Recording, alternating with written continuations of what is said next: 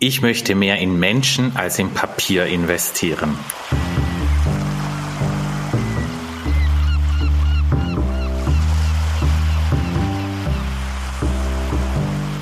Ich weiß auch nicht, wo es hingeht mit der Kirche. Ich weiß auch nicht, was noch zusammenbrechen wird. Aber alles, was du in Menschen investiert hast, glaube ich, hast du in die Zukunft investiert. Und damit herzlich willkommen beim Windhauch Podcast. Mein Name ist Tobias Sauer und ich bin heute zusammen mit Clemens Plattert, dem Leiter des Zentrums für Berufungspastoral in Frankfurt. Jetzt hast du natürlich einen Teil schon beantwortet von der Frage, wer bist du, was machst du? genau. Also wobei das aber auch nur ein Teil äh, meiner Tätigkeit ist. Also ich bin eben Leiter vom Zentrum für Berufungspastoral. Das ist eine Arbeitsstelle der Bischofskonferenz. Also man könnte sagen so eine Art Bundesstelle für Berufungspastoral. Aber ich bin auch noch geistlicher Rektor im Cusanuswerk. Das Cusanuswerk ist ein Stipendienwerk für katholische Studierende. Genau. Und ich bin auch noch Jesuit und Priester. Also das alles miteinander zusammen. Was füllt dich am meisten aus, Clemens? In meinem Herzen bin ich durch und durch ein Seelsorger. Das spüre ich auch immer, wenn ich da abends auf der Bettkante sitze, wo ich dann am zufriedensten auf den Tag äh, äh zurückschaue. Aber gerade im vergangenen Jahr muss ich mir in eine Führungsrolle hineinwachsen. Das war am Anfang schwierig für mich, weil das so was ganz anderes ist eben als Seelsorger. Ähm, aber da merke ich jetzt auch gerade, dass ich da in meiner Persönlichkeit wachsen kann, spannende neue äh, Tools erlernen lerne. Ähm, und da merke ich auch, ach, das hat aber auch was äh, Positives oder etwas Erfüllendes. Genau. Aber im Herzen bin ich wirklich Seelsorger. Das war auch, warum ich überhaupt Priester geworden bin. Aber das ist ja dann verrückt, weil eigentlich sind wir damit ja genau in dem Thema von Berufungspastoral und wir haben im Vorgespräch schon nochmal festgestellt, dass Berufungspastoral an und für sich schon was sehr katholisches ist. Äh, magst du deswegen einmal einleiten, was, was macht die Berufungspastoral? Ja, das ist gar nicht so einfach, weil Berufungspastoral ein Oberbegriff ist für ganz, ganz verschiedene Bereiche und die werden häufig auch verwechselt und dann kommt es auch zu krass vielen Missverständnissen. Ähm, über das eine Thema, was du gerade angesprochen hast, dass das eher was typisch katholisch ist, könnten wir vielleicht nachher nochmal extra äh, sprechen, weil tatsächlich äh, ist mir das auch erst vor kurzem aufgefallen oder jetzt nochmal ganz bewusst geworden, als du mich die Frage, mir die Frage gestellt hast. Aber jetzt zurück, was ist eigentlich Berufungspastoral? 1926 ging das in Freiburg los, nämlich, dass ähm, Frauen gesagt haben, wir möchten uns einsetzen für den Priesternachwuchs. Wir möchten beten, so wie es in der Bibel steht, beten, um dass der Herr Arbeiter äh, in seinen Weinberg senden möge. Und wir möchten aber auch Studierende äh, unterstützen, die in die Priesterausbildung geht, ähm, finanziell, weil es ja damals auch nicht gerade selbstverständlich war. Es gab kein BAföG äh, und so weiter und dass Leute da einfach gute Bildung finden konnten. So ging das mit der Berufungspastoral los und dann war Berufungspastoral Beten um Berufungen. Also das war der erste Schritt das muss man, glaube ich, ein bisschen einholen, was äh, katholisches Ämterverständnis und auch katholische Studienordnung mit einbringt. Also 1926 vor Vatikanischen, also vor dem Zweiten Vatikanischen Konzil und erst mit dem Zweiten Vatikanischen Konzil ist das Laienstudium erst präsent geworden. Das heißt, jeder, der davor Theologie studiert hat, hatte die meisten, die davor studiert haben, äh, nicht, dass mich Kirchenhistoriker hauen, äh, hatten das Ziel Priesterausbildung. Das heißt, wenn man für Theologiestudierende gesorgt hat, dann hat man halt für zukünftige Priester in gesorgt. Und ich glaube, was auch nochmal, das ist wahrscheinlich den meisten bekannt, aber die, die katholische Lehre vom Priestertum setzt eigentlich eine Berufung der Menschen zum Priestertum voraus. Also es ist kein Job, den man annimmt, weil man gerne mal Seelsorger sein wollen würde, sondern streng genommen ist es etwas, dass, dass Gott seine Priester im Volk ruft.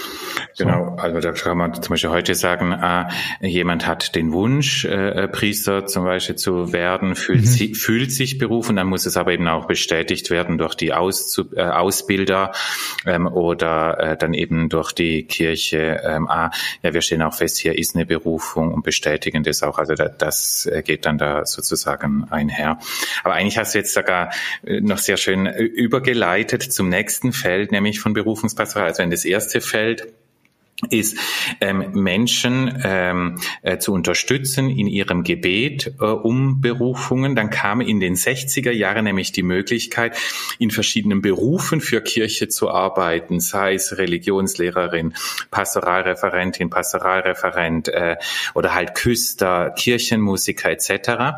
Und da gab es eben diesen Bedarf, junge Menschen würden sich gerne für Kirche einsetzen, also braucht es auch eine Berufsinformationsstelle.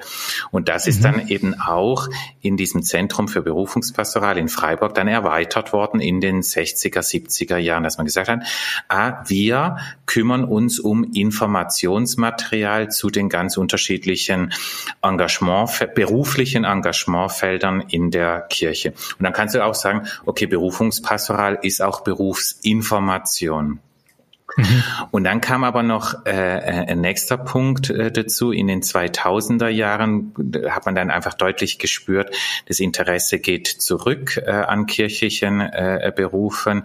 Da kommt nicht mehr so viel Nachwuchs äh, nach. Dann hört man meistens so, ah, Berufungspastoral muss Recruiting machen. Ähm, stimmt auch. Also ja, man muss auch irgendwie Personalgewinnung machen, aber das funktioniert natürlich bei so einer, bei so einem leidenschaftlichen Thema nicht, wo man so das eigene Engagement braucht, äh, sondern ah, nach wie vor gibt es die Berufsinformation, was sind die Bedingungen, was sind die Konditionen, was sind die Ausbildungswege, das gibt es nach wie vor. Aber dann hat man begonnen, mehr in die Begleitung zu investieren. Und das ist auch gerade ein ganz aktuelles Thema. Also zur Berufungspastoral gehört es auch, junge Menschen ganz offen zu begleiten, dass sie ihren Ort, ihre Verortung im Leben finden oder ihren Platz im Leben finden. Ähm, und das hat viele Dimensionen. Da gehört der Glaube selber dazu. Wo ist eigentlich mein Platz vor mit Gott? Wo ist mein Platz in Beziehungen? Wo ist mein Platz äh, beruflich? Wo ist mein Platz? Ja, da gibt's tausend äh, äh, Fragen. Und dann hat das, kam dieses dritte Feld dazu, junge Menschen geistig zu begleiten. Und jetzt kann man sogar noch von einem vierten Feld sprechen. Das ist gerade in den letzten zwei Jahren sehr aktuell geworden. Viele sind sehr frustriert in der Kirche, wenn sie für die Kirche arbeiten. Und leicht ist es da dann möglich, die eigene Berufung zu verlieren oder dass sie überschüttet wird und dann entsteht zu Unzufriedenheit, Bitterkeit, Frustration. Und dann sprechen wir eben auch von Berufungspastoral für Berufene, also da eben speziell auf kirchlich äh, Engagierte, dass das auch ein Teil von Berufungspastoral ähm, ist, ähm, sich um die zu kümmern, die da sind. Also somit hast du da jetzt schon vier verschiedene Felder und darum ist es für, und dann kannst du natürlich verstehen, dass es da ganz schnell zu Missverständnissen kommt. Das Schwierigste ist, Berufungspastoral informiert über kirchliche Berufe und begleitet junge Menschen und das eine ist ja eine ganz klare Information auf etwas hin und das andere ist was Freilassendes und das kann man nicht miteinander vergleichen, sondern sind zwei ganz unterschiedliche äh, Dinge. Aber es läuft eben alles unter dem Dach Berufungspastoral. Und jetzt unabhängig davon, wie die Spannungen aufzulösen ist, darüber können wir bestimmt auch einen langen Podcast füllen oder wir füllen den nachher noch, ist ja doch bemerkenswert, dass nach katholischem Selbstverständnis sie eigentlich ganz schöne Kernaufgaben macht. Also wenn kein Priester mehr, also wenn es keine Berufung mehr fürs Priesteramt gibt, ist es für die katholische Kirche schlecht. Wenn junge Menschen nicht in ihrer Berufung begleitet werden, ist es schlecht. Wenn Recruiting, also neue mit, äh, neue Berufstätige für Kirche nicht mehr, wenn keiner dafür arbeiten würde, ist es schlecht. Und auch wenn Mitarbeiter ihre Berufung verlieren durch ähm, Situationen und Gegebenheiten, die das Arbeitsfeld mitnimmt, ist es schlecht. Also ihr seid eigentlich, wenn man so guckt, wie Kirche gerade erosiert an Stellen, dann seid ihr im, also habt ihr das Haus gebaut mitten an der Klippe, oder? Oder, das kann man so genau sagen, äh, genau, ich gehe erstmal auf die dunkle Seite an. So wie du das jetzt gerade beschrieben hast, Tobias, kann man sagen, oh Gott, ist ja äh, mit euch steht und fällt äh, im Grunde alles in der Berufungsperson. Und diesen Eindruck kann man, wenn man das, äh, die Aufgaben missversteht, auch selber verzweifeln an der Aufgabe, denn man spürt dann den ganzen Druck und denkt dann, ach, ich als Clemens bin jetzt bundesweit für den Nachwuchs in den Priesterseminaren zuständig oder ich bin zuständig, dass es genügend pastorales Personal äh, gibt. Aber da würde ich sagen, nee, das stimmt nicht. Was es finde ich, ähm, äh, schöne aufzeigt in deiner Beobachtung, die du gerade beschrieben hast, ist, wie Berufung ganz eng mit Kirche verknüpft ist. Oder sagen wir mal so, das Berufungserlebnis des Einzelnen ganz eng verknüpft ist mit der Gemeinschaft der Glaubenden. Also mhm reale Kirche und Berufungen sind aufeinander verwiesen.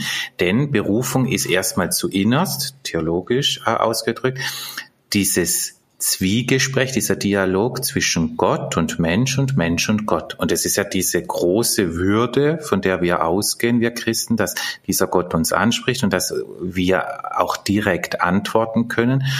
Und die Gemeinschaft derer, die diesen Dialog führen, dass das auch Kirche äh, ausmacht. Äh, und deshalb hängt natürlich das eine mit dem anderen ganz, ganz eng ähm, zusammen. Ja, ich wollte es gar nicht so negativ sagen, aber es ist auf jeden Fall eine Herausforderung, die sich, die da mit einhergeht. Ne? Also man kann natürlich immer nochmal die grundsätzliche Frage stehen, ob die Katholiken nicht alle ein bisschen zu verstrahlt sind, was Gottes Führung für ihre Kirche so voraussetzt. Aber wenn man dem halt folgt, dann muss man schon sagen, dass das jetzt so Kernbereich ist, weil, weil es halt Genau, es berührt. Das, also das so anfasst, weil, also ich glaube, was ja nochmal der große Unterschied ist, und äh, ich würde dem auch immer votieren. Ich würde halt sagen, na ja, ähm, eigentlich steht und fällt, fallen Kirchen ja damit, dass die Leute äh, intrinsisch motiviert sind und ihr Handeln eben auch was mit ihrem Glauben zu tun hat. Weil deswegen gibt der Staat ja den dritten Arbeitsweg. Ne? Deswegen hat er die Freiheiten geschenkt, äh, die Kirchen hat in ihrer Ausgestaltung. Wie weit man das nutzt, okay. Aber deswegen diese Frage von, ähm, schaffen wir das, dass dieses Arbeitsverhältnis auch etwas damit zu tun hat, wie, woran sie sich festmachen. Ne? So, und dann halt zu merken, dass es erodiert, dass es fehlt, dass es manchmal auch Angst haben, dass es zu offen läuft und so. Also das sind ja viele, viele Felder, die da ein, einhergehen. Genau.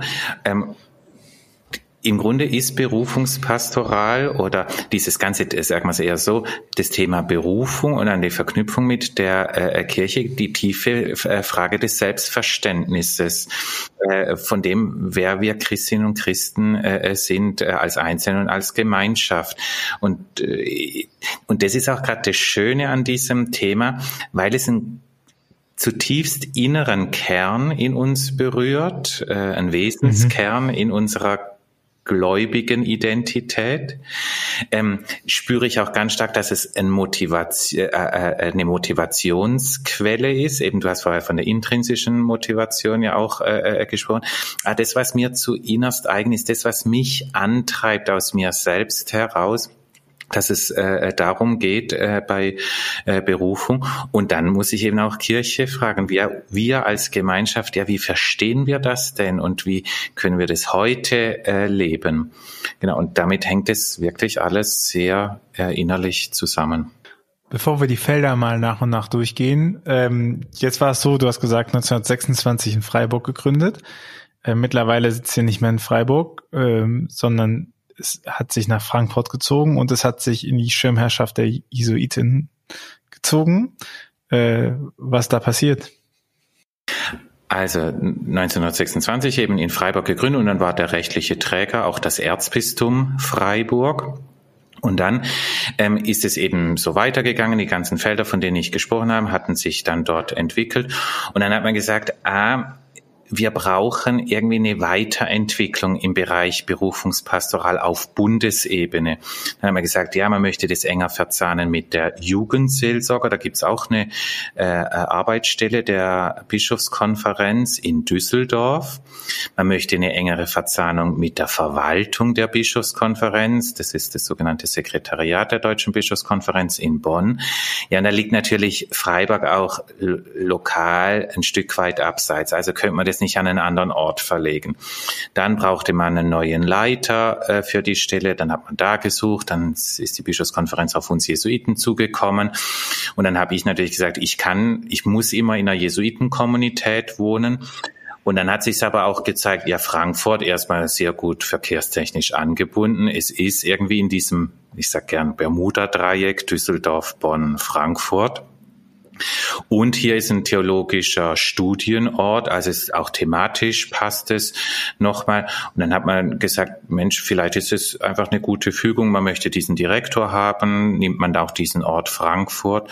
Und so kam es dann eben, dass dieses Büro von Frank Freiburg hier nach Frankfurt verlegt wurde.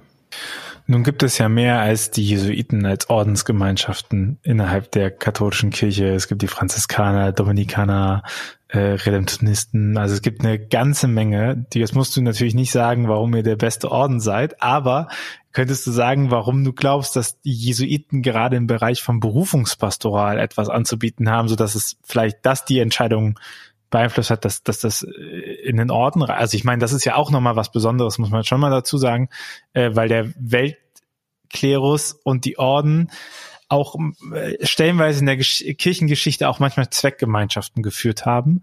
Äh, so, wenn man sich überlegt, ähm, dass im 13. Jahrhundert die Pfarreien gestärkt worden sind. Hier meine Lieblingsgeschichte hier in Trier hat sich das Bistum mit dem Heiligen Rock äh, gegen die heiligen Sandalen der Abtei Prüm durchgesetzt. Ne? Also so dieses dieser Machtkampf zwischen Orden und weltlichen Klerus ist immer schon da. Und wenn jetzt die Deutsche Bischofskonferenz sagt, wir beauftragen hier einen Orden, das in die Schirmherrschaft zu machen, dann hat das ja ein bestimmtes Vertrauensverhältnis, was da drinnen läuft. Ähm, ich meine, ihr seid dem Papst unterstellt direkt als Jesuiten, also ihr habt da auch nochmal eine Besonderheit, was Ordensstruktur angeht. Aber äh, warum glaubst du, ähm, sind die Jesuiten gut geeignet äh, oder die ignatianische Spiritualität gut geeignet, um Berufungspastoral mitzugestalten. Tatsächlich glaube ich, dass das äh, in der DNA unseres Ordens drin liegt, weil zum Charisma unseres Ordens gehört klassischerweise geistliche Begleitung, also die freilassende Begleitung von Menschen, ihr Leben mit Gott in Verbindung zu bringen und zu, mehr zu verstehen, wie Gott in Verbindung mit den, mit ihnen leben möchte. Also dieses Thema geistliche Begleitung und dann nochmal stärker das Thema Exerzitien. Und die Exerzitien sind ursprünglich ja diese 30-tägigen Exerzitien das waren Entscheidungsexerzitien. Es ging um eine Lebenswahl oder es geht um eine Lebenswahl in diesen äh, Exerzitien. Und da hat der Ignatius, finde ich, ein sehr modernes Know-how entwickelt, wie man Menschen unterstützen kann, nicht sie zu manipulieren, sie nicht auch irgendwie ähm, äh, unbewusst äh, in irgendetwas hineinlaufen äh, lassen, sondern wie können Menschen bei der ganzen Komplexität von Lebensentscheidungen doch so begleitet und befähigt werden, dass sie eine einigermaßen tragfähige äh, Entscheidung für sich treffen können. So, und das stand ganz am Anfang, steht ganz am Anfang von unserem Orden. Das gehört dazu, wenn du Jesuit werden willst, gro diese großen Exerzitien äh, zu machen. Und es gibt dir natürlich auch ein Gespür und eine Fähigkeit, andere dabei zu begleiten. Und dann ist es natürlich naheliegend, diese Jesuiten oder besser gesagt unsere Spiritualität auch zu promoten wenn du die Berufungspastoral voranbringen möchtest. Und das, die Spiritualität haben wir nicht gepachtet, sondern äh, wir befähigen da auch andere Leute drin. Ähm, und ich habe selber zum Beispiel von einer Ordensfrau sehr viel äh, äh, ähm, eigentlich erst verstanden über unsere Spiritualität. Und die ist Franziskanerin, aber eben sehr in der Exerzitienarbeit äh, tätig.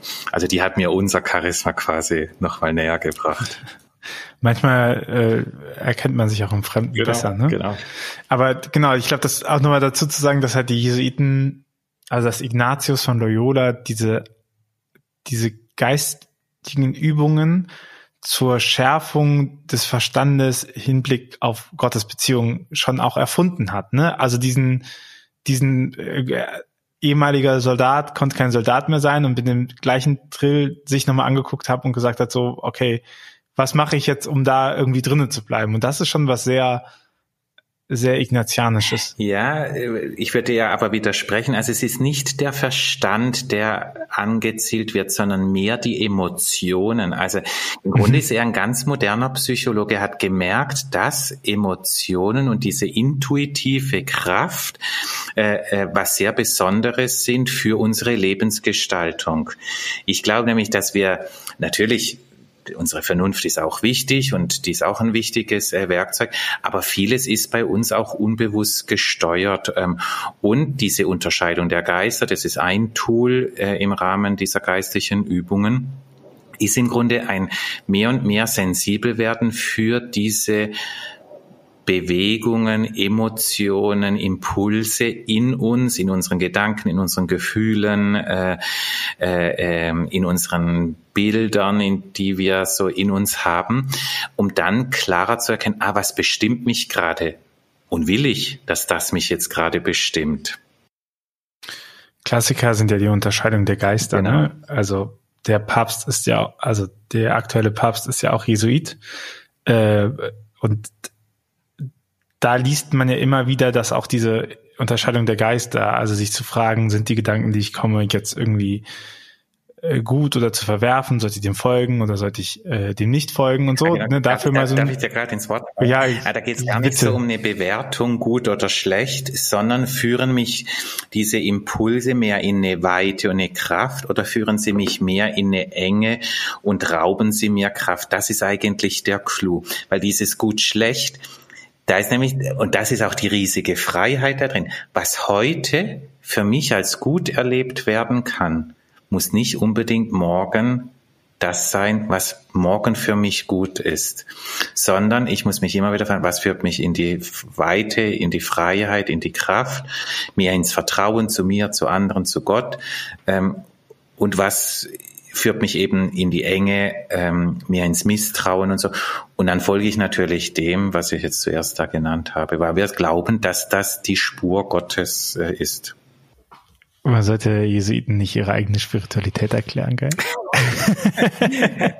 Aber sehr gut, dass du es nochmal präzisierst. Ne? Und ich meine, wenn man sich das nochmal sich überlegt, so moderne Achtsamkeitsangebote, äh, die haben so viel davon. Genau. Also dieses, genau auch dieses sagt man ja in der Therapie auch, ne, das nicht bewerten, sondern eher zu gucken, was macht dich handlungsfähig und was schränkt dich in deine Handlung ein, genau. dass das eigentlich viel bessere Prinzipien sind, in denen wir so laufen. Mhm. Gut, jetzt haben wir aber, jetzt, jetzt den Track gibt es aber, gell? Nein, nein, es gibt ein riesengroßes Problem, Clemens. Über das müssen wir schon reden, wenn wir über das Zentrum für Berufungspastoral mhm. reden. Und zwar, wenn es auf der einen Seite irgendwie heißt, so freilastende Begleitung. Ähm, was ist die Weite? Was ist die Enge? Ähm, wie, wie unterstütze ich das? Und wie kann ich Gottes Spur folgen? Dann haben wir zwei große Probleme mit dem katholischen Berufungsbegriff. Das erste ist, wir schränken die Berufung ja schon ein, wenn es nochmal darum geht, wer berufen wird fürs Priesteramt. Da gibt es ein dogmatisches Machtwort, was Frauen davon ausschließt oder was äh, nicht hetero, auch nicht hetero, also was, äh, was nicht Cis-Männer auch ausschließt von der Sache, so. Ähm, und das andere ist, wir haben in diesem Begriff der Berufung zum einen diese Weite und Begleitung und sowas drinne und zum anderen aber diese ähm, Spezialisierung auf es gibt aber Berufe innerhalb der Kirche. Und es soll ja schon mal überspitzt in anderen Bistümern und Landeskirchen und auf anderen Kontinenten vorgekommen sein, dass Berufungspastoral ja auch so verstanden wird, dass, dass es den Beruf der Kirche braucht, um seiner Berufung innerhalb der Kirche folgen zu können. Und das ist doch die Spannung, die sich in diesem Begriff mit reinsetzt. Ne? Also zum einen zu sagen, es gibt diese Weite in der Berufung und es gibt die Größe und die Unterstützung. Und auf der anderen Seite gibt es auf der Ergebnisseite ähm, sehr viel Enge drinne. Der letzte Punkt, den habe ich nicht ganz verstanden, glaube ich. Also was meinst du mit, ähm, dass es den Beruf der Kirche braucht für die Berufung? Es gibt ja schon, also es gibt immer wieder, wenn man sich anguckt, was Berufungspastoralkonzepte ist, ja. diese Verknüpfung von Berufungspastoral und Berufepastoral. Und das, also, man sagt, es gibt eine große. Du meinst die Verknüpfung von junge Menschen begleiten, ihren Weg zu finden und dann aber eben auch Informationen über kirchliche Berufe geben. Beziehungsweise auch die innerliche Verknüpfung manchmal zu sagen, wenn du deine Berufung leben willst, dann gibt es hier eigentlich den richtigen Beruf dafür. Ne? Also dass man schon ähm, eine Zielmarke zumindest voraussetzt. Ah, okay. Aber da sind wir jetzt wirklich an einem sehr entscheidenden Kern. Punkt eins: den, das Angebot einer Berufungspastoral muss immer sehr klar machen, was es ist. Mhm. Zum Beispiel komme ich zu einem Wochenende, sagen wir mal Auszeitwochenende, ah, da würde ich jetzt erwarten, da werde ich freilassend begleitet. Und zu, da gehört auch eine kompetente geistliche Begleitungsperson dazu. Und diese Person muss gut geschult sein und es kann auch nicht jede und jeder diese freilassende äh, Seite zu haben. Und dann kann ich nicht sagen, ich sehe für dich diese und jene Antwort. Ich kann immer nur anregen, der Person zu helfen, mehr das zu erkennen, was sie in sich trägt. Und dann ist es tatsächlich schon Missbrauch, wenn ich sage, geistlicher Missbrauch, wenn ich sage, ich glaube, dass du eher zum Priester berufen bist, ähm, denn das, das, das, das darfst du einfach nicht, sondern das ist ja gerade das Geheimnis oder das Wesen dieser äh, Begleitung.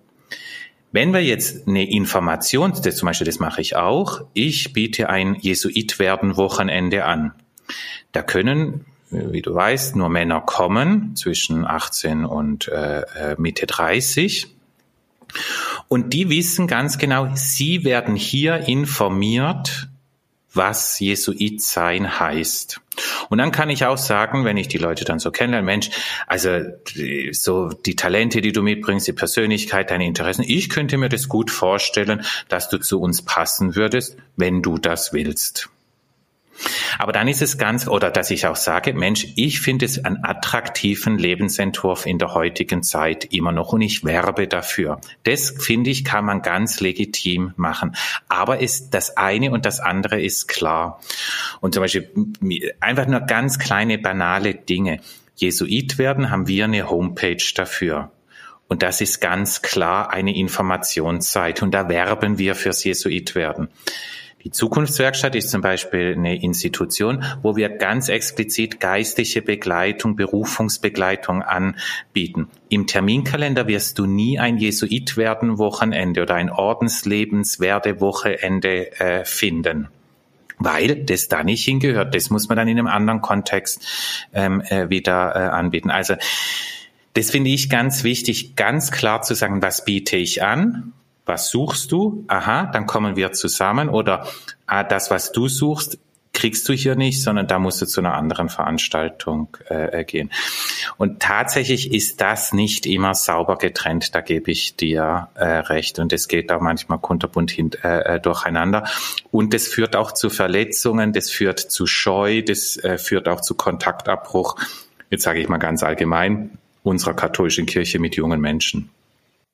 Und dahinter steckt doch immer wieder auch die Idee, dass man das so niederschwellig den so reindrückt, ne? Also dass man, dass dieses ja, gar nicht dieses äh, einen kirchlichen Beruf zu ergreifen, oder? Genau, ja, genau. Also das, ich glaube, ich meine, das festzumachen, dass man halt denkt, okay, wir fangen halt an mit äh, hier kriegst du das offene Angebot und dann merken das Gegenüber halt gar nicht, dass wir eigentlich gar nicht so offen sind. Und dann, wenn wir die aber schon mal haben, können wir die auch mal fürs Priester. Aber das ist also ich Missbrauch. Bin, also, also genau, das absolut. ist wirklich eine missbräuchliche Struktur.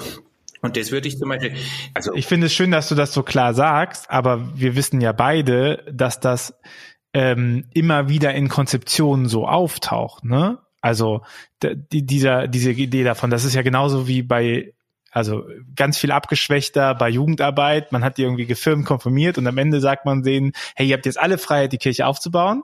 Und zwar, ihr könnt das mitmachen, das mitmachen, das mitmachen und das mitmachen. Ne? Und so irgendwie diesen, ähm, diesen Mut zu haben, Leute nicht binden zu wollen. Und das ist ja so die Schwierigkeit, glaube ich, ne? weil, wir, wir auch, weil das so ein Kern ist. Ne? Also wir hatten es ja am Anfang rausgearbeitet. Es ist ja so ein Kern, es, es ist ja eine Notwendigkeit, die besteht, dass es Berufung innerhalb der Kirche gibt, weil sonst wird es die katholische Kirche in Zukunft nicht geben. Aber gut, und ich glaube, diese Verzweiflung merken Leute. Ja, so. also erstens setzt es wirklich eine charakterliche Stärke und Fähigkeit mhm. in den Begleitpersonen äh, voraus. Das finde ich eigentlich ganz schön in den ganzen Dokumenten, äh, äh, wer zur Priesterweihe zugelassen werden kann ähm, oder dann später natürlich auch bei den Gemeindereferenten und äh, Pastoralreferenten äh, berufen. Es braucht eine Reife und eine reife mhm. Persönlichkeit ist eine freilassende Persönlichkeit. Gehen wir mal zu dem Bild Eltern. Wenn Eltern wirklich gut sind, werden sie Kindern Grenzen aufweisen, aber sie werden sie befähigen, selbstständig zu werden. Und eigentlich das größte Ziel ist, dass die aus dem Haus rausgehen und nicht da bleiben. Aber das müssen Eltern können, ihre Kinder loszulassen. Und so easy ist es gar nicht. Und das gebe ich auch zu. Zum Beispiel in meiner Arbeit, in der, ich habe sechs Jahre die Zukunftswerkstatt selber geleitet und da habe ich richtig gemerkt, wie gefordert ich war. Denn das sind sympathische Leute. Dann denke ich, Mensch, so eine Frau, so ein Kerl, das wäre toll, den für die Kirche zu gewinnen oder für den Jesuitenorden, wenn diese Nein, ich muss noch, oh, das, das ist nicht mit Worten, sondern ich muss innerlich mich wieder frei machen. Und dann habe ich einfach gemerkt, ich darf mir das wünschen, innerlich, Mensch, und auch gut finden. Aber wie die Person sich entscheidet, das ist ganz und gar ihre äh, äh, Geschichte. Und natürlich fällt mir das auch schwer, und ich finde es auch traurig, dass wir Jesuiten äh, natürlich viel, viel weniger äh, äh, Nachwuchs äh, haben, bis gar keinen manche in manchen Jahren. Ähm, und gleichzeitig freue ich mich, wenn jemand sagt, ja, ich war interessiert als Jesuiten, erkenne, das und das ist meine Berufung, dann freue ich mich, dass die Person mehr das erkannt hat, was Gott von ihr möchte. Aber das ist, das muss ich sagen, das war für mich ein großer Lernprozess oder sage ich mal Ausbildungsprozess. Ähm, und äh, ja, das hat auch Zeit äh, gebraucht, dass diese innere Freiheit da gewachsen ist. Ich meine so mal auf, mit Blick auf Kinder, ne, auch halt zu sagen so, das ist ja, das ist ja die größte Spannung eigentlich zu sagen, ich weiß, dass du jetzt gerade einen Fehler machst, aus meiner Bewertung heraus. Ob das jetzt so ist, weiß man ja immer erst, wenn es geschehen ist. Aber ich muss dich das trotzdem mal machen lassen. So, so, ich, ich weiß, dass du Regeln verstoßt wirst, dass du dich nicht an alle Absprachen hältst, aber was soll ich machen? Ich kann dich ja nicht, ich kann dich nicht daran hindern, sondern weil das eben auch dein Lebensweg ist und vielleicht entscheidest du dich halt, frecher zu werden, als ich es mit dir vorhabe oder sowas, ne? Und dann kann ich natürlich auch Grenzen irgendwann setzen, wenn ich sage, das war mir zu weit oder so, aber ich setze halt ja meine Grenzen für mich und ich setze ja nicht dem Kind die Grenzen für sich zu sagen, so das, so, ne, sondern ich sage ja, du hast dich nicht an unsere Absprache gehalten, aber ich sage nicht, das darfst, also ich sollte nicht sagen, das darfst du auf gar keinen Fall machen, weil ich will das so. Genau, und bei ne? Kindern würde ich jetzt auch nochmal behaupten, du als Erwachsener, als erfahrener äh, Vater kannst bestimmte Dinge abschätzen, die wirklich nicht gut sind. Du musst aber trotzdem deinen Kindern äh, Lernräume eröffnen, wo sie selber Erfahrung sammeln können. Aber ich als Begleitperson habe immer nur meinen Blick auf die Welt. Und die Welt, mhm. die eine begleit, begleitete Person mitbringt, die ist so viel größer, die kann ich überhaupt nicht überschauen. Und wenn dann eine Person sagt, ich glaube, es ist eher das oder jenes, dann kann ich das überhaupt nicht beurteilen, ob das richtig oder falsch ist, weil mir ganz viele Komponenten fehlen. Ich gebe auch zu, dass ich in Begleitung schon manchmal auch spüre, oh, die Person ist jetzt noch gar nicht so bei sich, ist nicht in einer inneren Ruhe. Ich spüre, ah, da ist, ich spüre da einen gewissen Druck. Könnte mir vorstellen, dass die dann diese Entscheidung unter Druck gefallen ist. Aber da kann ich nur immer wieder anbieten, ah, fühlst du dich frei? Ah, ist da ein Druck, da ist da eine Angst, da äh, ein Zeitdruck oder keine Ahnung, was es äh, ist. Aber mehr kann ich nicht machen. Und manchmal ist es wirklich faszinierend, dass ich denke, ja komisch, dass die Person jetzt diesen Weg geht. Das denke ich manchmal schon. Und nach einem halben Jahr oder ganzen Jahr oder zwei Jahre später erfährt man, ah, so und so hat sich dann weiter, ja, und dann hat, gibt's einen totalen äh, äh, Sinn. Und deshalb sehr Vertrauen als Begleitperson in die Kraft der Einzelperson und dann wirklich, dass jeder, äh, dass Gott mit jedem Menschen unterwegs ist, dass Gott wirkt. Und das halt nicht meine Aufgabe ist, ne? Genau. Also meine äh, Aufgabe ist es nur, als Begleiter zur Verfügung zu stehen. Aber schauen wir auf deine Aufgabe, weil du bist ja Leiter der Berufungspast des Zentrum für Berufungspastoral. Wir haben herausgearbeitet, dass das ein ganz schönes Kerngeschäft ist für das Selbstverständnis der katholischen Kirche. Nun müssen wir ja nicht lange um den heißen Brei herumreden. Die katholische Kirche hat durch verschiedene Herausforderungen ähm, äh, akute Problematiken vorzuweisen. Und die zeigen sich im Mitgliedersprung, die zeigen sich in Erosion, die zeigen sich in Traditionsabbrüchen. Dies kannst du gar nicht alleine fixen, das will ich jetzt gar nicht behaupten, aber welchen Anteil äh, jetzt für die Zukunft, du hast die Leitung übernommen, äh, 21 und du hast noch ein paar Jahre vor dir, was ist so der Part, wo du sagst, so, da würde ich gerne das Zentrum für Berufungspastoral positionieren? Ich möchte mehr in Menschen als in Papier investieren. Das ist mein Slogan.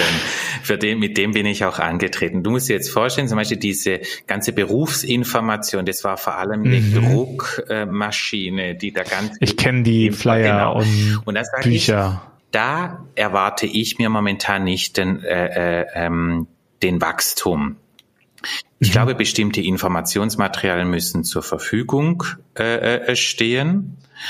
Ähm, es muss auch Material für die äh, Gebetskreise zur Verfügung äh, stehen, die aber momentan auch wenig Nachwuchs äh, bekommen. Also dass Menschen sich bereit erklären, für das Anliegen um geistliche Berufe zu beten, finden. Da gibt's noch sehr viele, das aber sind aber vor allem ältere mhm. Personen, mhm. die wollen wir unterstützen. Aber wo ich ein großes Wachstumsfeld sehe und eine große Chance ist in der Befähigung von pastoral Mitarbeitenden oder am Feld der Berufungspastoral Interessierten, sie zu befähigen, freilassende Begleiterinnen und Begleiter zu werden und Mut zum Experimentieren, wie wir heute den Glauben jungen Menschen anbieten können.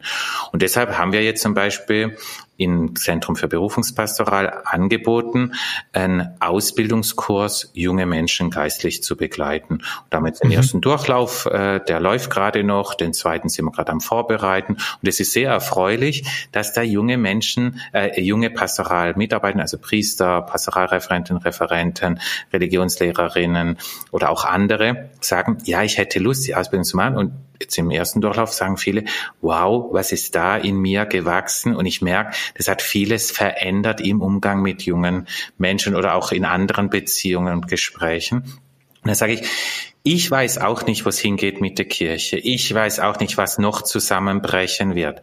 Aber alles, was du in Menschen investiert hast, glaube ich, hast du in die Zukunft investiert. Ist auch ein bisschen der Unternehmer in mir. Also hast du aus dem, äh, ist der Plan der Zentrum der Berufungspastoral Graswurzel Glaubensbewegung zu werden und wieder wachsen lassen, was vielleicht ein bisschen ja, fände ich sogar noch zu verdroschen groß. wurde. Das ist, also, das ist ein total schönes Wort, was du da jetzt sagst. Und dann denke ich, ach ja, genau sowas wird mir eigentlich auch im Großen vorschweben. Aber eine Bewegung, das ist noch viel zu groß. Ein paar Menschen helfen, ein paar Kompetenzen zu erwerben, ein paar Erfahrungen zu machen, die ihnen mehr Sicherheit, Freiheit und Vertrauen in ihrem Feld und in ihren Herausforderungen im Umgang mit jungen, suchenden Menschen zu geben. Das ist im Grunde momentan mein Ziel äh, mit dem Zentrum für Berufungspastoral aber damit ist das ja eine Änderung in der Leitlinie, weil ich meine, das genau. Zentrum für Berufungspastoral ist ja die letzten Jahre vor allen Dingen darüber aufgefallen. Wir haben es ja auch von der Gründungsgeschichte gehört, dass es immer wieder das Gebet für die Priester gibt. Ähm, und jetzt sagst du im Prinzip, das ist bestimmt auch wichtig, aber äh, jetzt sagst du, Hauptanliegen eigentlich zu sagen, ähm, geistliche Begleitungen ausbilden, die Menschen dabei helfen, offen ihre Berufung spüren zu können. Genau, also es gibt in der Sprache der Berufungspastoral gibt es noch zwei so Vokabeln. Das eine heißt ja weite Berufungsbegriff und der enge mhm. Berufungsbegriff. Der weite Berufungsbegriff mhm. definiere ich so, das ist die Einladung Gottes an jeden Menschen zu einem erfüllten und gelingenden Leben. Also diesen Weg zu suchen.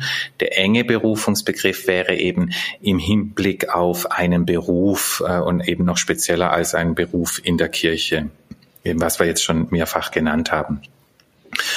Und die Entscheidung, mich zu fragen, ob ich Direktor war, war eine Grundsatzentscheidung der Bischofskonferenz, dass sie gesagt haben, wir wollen eine Kurserweiterung deutlich diesen weiten Berufungsbegriff zu fördern. Und damit wollen wir Sie als Leiter haben, weil wir gesehen haben, Sie machen das in der Zukunftswerkstatt. Die hatte ich eben genau so aufgebaut. Und Sie gesagt haben, bringen Sie das, weil wir uns davon was versprechen. Und das war dann eben die Entscheidung der äh, Bischofskonferenz. Ähm, und dann haben wir Jesuiten gesagt, okay, dann können wir uns auch die Übernahme des Zentrums vorstellen. Weil jetzt einfach weiter ähm, Flyer zu drucken und rumzulaufen und zu sagen, ach, hätte ich nicht Lust, dich für die Kirche zu engagieren, das sehe ich das ist, äh, ich glaube, das darf man auch noch machen, aber darin sehe ich jetzt gerade nicht die Dringlichkeit derzeit. Du, warum lachst du jetzt? Weil ähm, ich, ich freue mich über deine diplomatischen Formulierungen. Ja, das lernt man danach.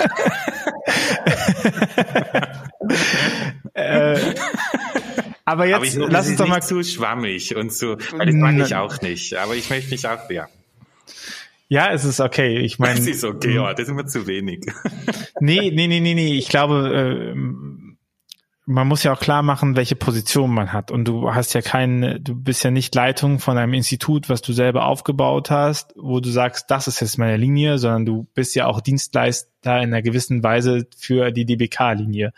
Und wer die Deutsche Bischofskonferenz die letzten Jahre mal so ein bisschen beobachtet hat, der wird offensichtlich gesehen haben, dass es da nicht, äh, dass es da eine Weite am Begriff äh, Definition gibt. So katholisch ist ja eh immer das et-et. Also wir haben ja eh die große Breite von Jesuiten zu Legionären Christi, was Spiritualität angeht. Ne? Also da, da schon sehr viel so. Und, und das darf man natürlich auch nicht vergessen, genau. wenn man dir zuhört. Aber auch das zum Beispiel bei Berufungspastoral, wenn du weit begleitest, finde ich auch das in der Leitung von einem Zentrum für Berufungspastoral als Dienststelle der Bischofskonferenz auch wichtig, dass man sagt, ja, viele verschiedene Anliegen haben ihre Berechtigung und nicht nur eins.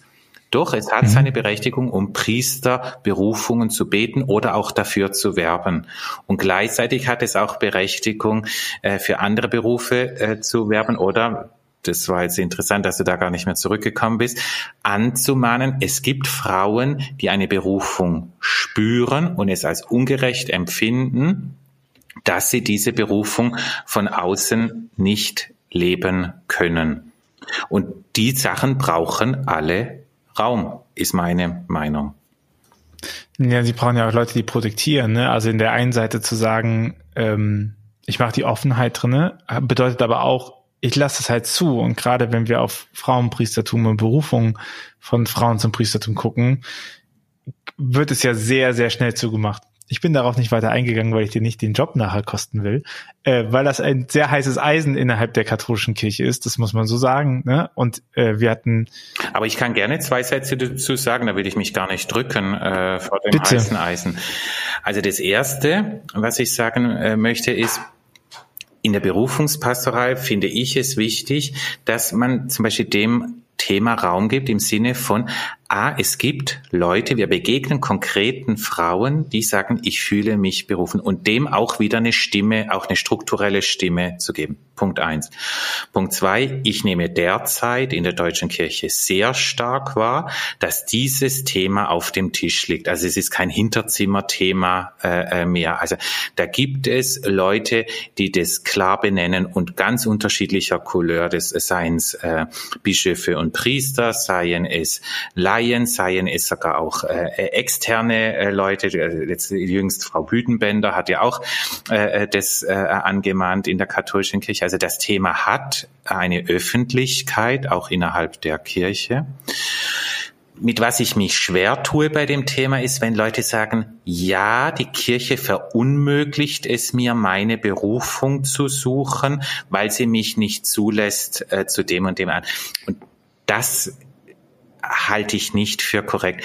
Gott weiß um die seine Menschen und der weiß, dass die ganz schön viele Grenzen und äh, äh, sich gegenseitige Knechtschaften auflegen. Äh, Warum er da nicht mehr eingreift, das ist ganz auch wieder eine große Frage.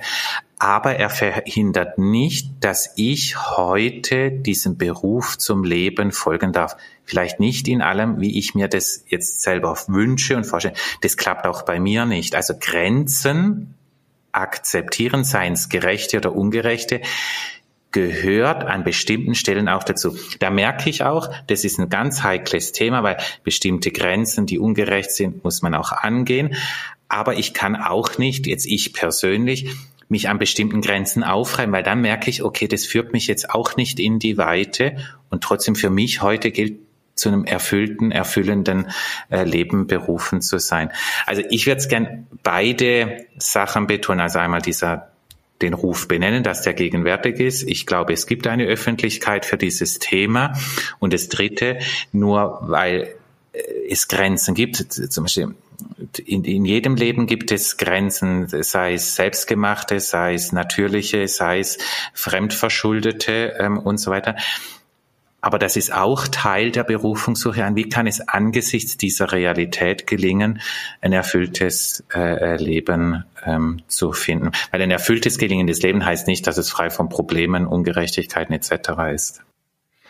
Ja, ich glaube, das sind ja auch die Frage nach Systemik und Person. Ne? Also genau. Ich muss nachher mit dem zurechtkommen, was ist, aber wenn mich Diskriminierung einschränkt, heißt es ja nicht, dass es nicht auch als solche benannt werden genau, darf. Genau, das, das, das hatte ich gehofft, dass ich das mit diesen drei Punkten auch ja. so deutlich äh, machen kann. Es ist halt sehr, äh, ne, es ist halt sehr schwierig zu begreifen, weil es ja schon auch ein menschengemachtes äh, Diskriminierungsproblem ist, ne, was auch eine katholische Eigenheit auch mit sich bringt.